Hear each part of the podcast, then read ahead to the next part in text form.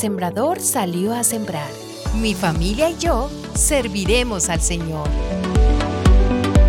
Tomar decisiones en la vida puede ser una de las tareas más difíciles que debamos asumir.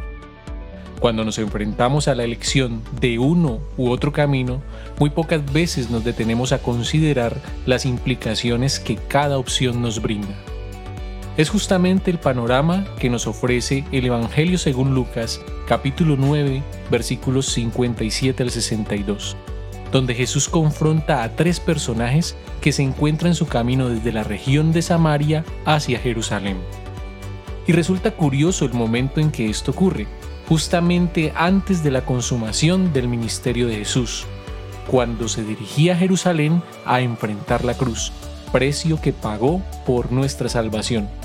Un matiz que cobra importancia frente a las afirmaciones que Jesús hace a cada uno de estos tres personajes, cuya situación es diferente en cada uno, pero muy similar a lo que cualquiera de nosotros pudiera argumentar ante la decisión de seguir a Cristo y que revela la necesidad de asumir una cruz a partir de su llamado, tal como lo afirma en el Evangelio según San Mateo capítulo 16 versículo 24.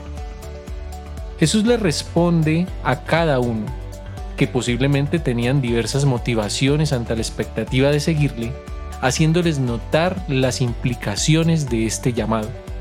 Primero, deja claro que frente a un deseo de remuneración, prosperidad y riqueza, no hay mucho que ofrecer, ya que Él mismo se pone en un lugar de austeridad, incluso por debajo de la misma naturaleza. Segundo, resalta el deber del llamado, donde hace énfasis en no perder el tiempo con lo que nos distrae en este mundo que está muerto en su pecado, distraído y disipado, y enfatiza de manera imperativa el predicar el Evangelio, las buenas nuevas del reino de Dios. Y tercero, deja muy claro que una vez tomada la decisión, no es posible cambiarla, no se puede retroceder. Estas afirmaciones que hace el maestro resultan como un contragolpe en respuesta a un evangelio actual cargado de sensualidad, donde se rinde culto a las emociones y experiencias subjetivas y donde Cristo parece no ser el centro del mismo, donde se habla de prosperidad y éxito al estilo positivista y relegando a Cristo frente a otras figuras de la vida, como trabajo, estudio, familia, etc. Aclaremos que estas cosas no es que las rechace el Señor, sino el hecho de que ocupen su lugar en la vida del ser humano y que finalmente se convierten en ídolos que desvían la mirada que debe estar puesta solo en Jesús.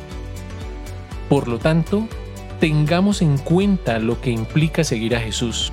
Seguirlo a Él no debe ser producto de una simple emoción, un sentimiento. Es y debe ser una decisión. Y como tal hay que asumirla con todo lo que conlleva. Recordemos las palabras del Maestro en el versículo 62. Nadie que mire atrás después de poner la mano en el arado es apto para el reino de Dios. Y así, una vez considerada a fondo la decisión, podamos decir con plena y absoluta convicción, como lo dijo Josué frente al pueblo de Israel que estaba sumido en su vacilación y falta de decisión. Mi familia y yo serviremos al Señor. Dichoso es el que oye y retiene la semilla.